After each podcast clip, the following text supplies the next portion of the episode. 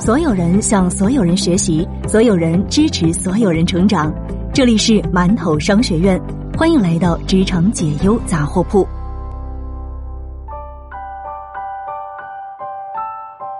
你好，这里是职场解忧杂货铺，我是悠悠。更多职场干货内容，您可以关注馒头商学院。今天和大家分享来自 L 先生说的一篇文章：人是如何变强的。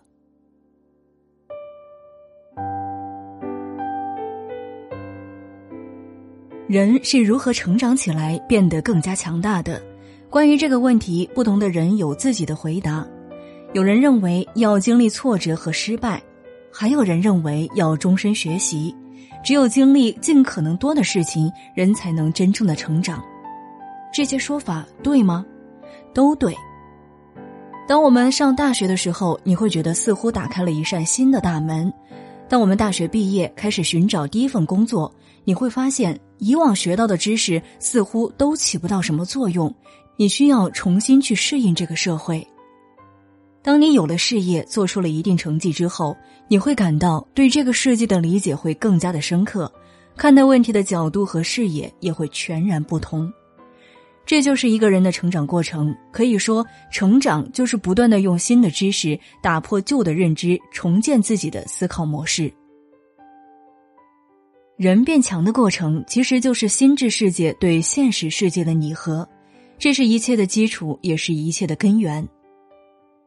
我们先来说一下心智世界。从我们刚出生的时候，大脑就在执行一项艰巨的任务，为这个世界建模。大脑会通过外界的输入来猜测这个世界是什么样的，这就是心智世界。心智世界分为三个部分：概念、规则以及框架。概念是我们对外部世界一切事物的命名，比如说一只鸟都是不一样的，但我们都把它统称为鸟；每一本书也是不一样的，但它们都叫做书。概念是我们用来认识世界的基础，有了概念，我们才能对外部世界进行思考。仅仅有概念是不够的。在现实世界中，不同事物会通过各种各样的关系联系起来进行互动，这种联系就叫做规则。规则既是动力，也是约束。那最后我们来说一下框架。框架它是说我们的心智世界由已知的部分向未知的部分进行探索、尝试的时候所遵循的一套思考方式。在孩子的思维当中。世界上的人分为好人和坏人，所以当一个新的人出现时，他要么是好人，要么是坏人。这就是一种利用框架对未知的探索。这三者其实是紧密相连的。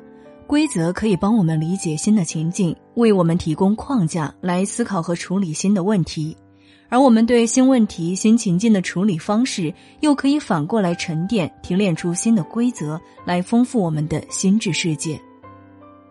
你的心智世界不断吸收外界的信息，不断拓展自己的边界，试图去拟合外在的现实世界，从中提炼出新的概念、规则和框架，来优化和更新旧的模式。这就是一个成长的循环。为什么说心智世界是成长的本质呢？我们一切信息的流入都必须经过心智世界的解读。同样，我们一切对外的行为也都必须经由心智世界的向外传播。所以，心智世界和现实世界不一致的话，我们就会陷入困境。当我们说一个人成长了，其实是意味着他能够意识到外部世界已经发生了变化，旧的心智世界思维模式也许已经不再适用。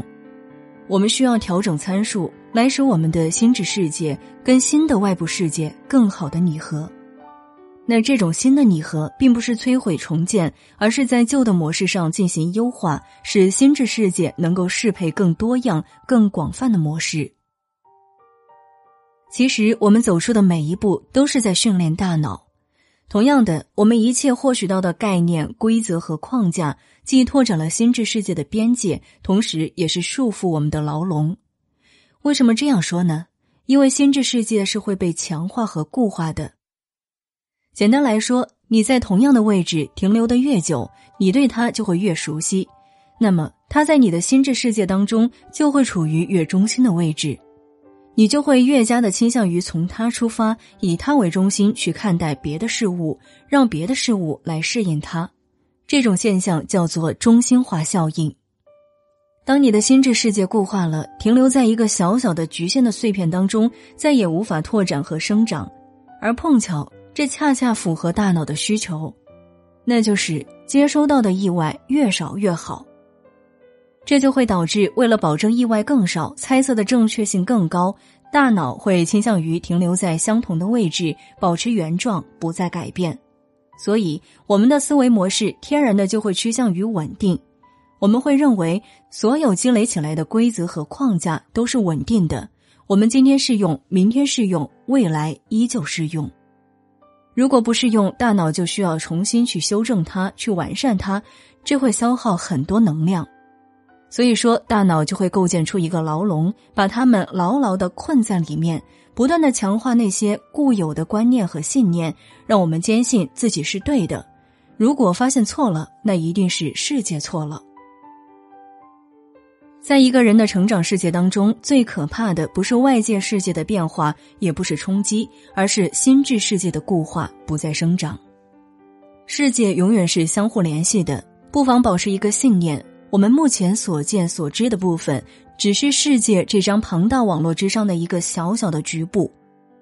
我们觉得新奇的现象，总会有迹可循，有原理可以解释。而这些原理又可以向下挖掘，形成一个星罗密布的结构。所谓的认知升级，实际上就是借由某个契机、某个关键节点，突然打通了一切障碍，把过往各个零散的点串联起来，形成一张网络。这才是最高级的快乐，也是我们不断突破认知边界、拓展心智世界的不竭动力。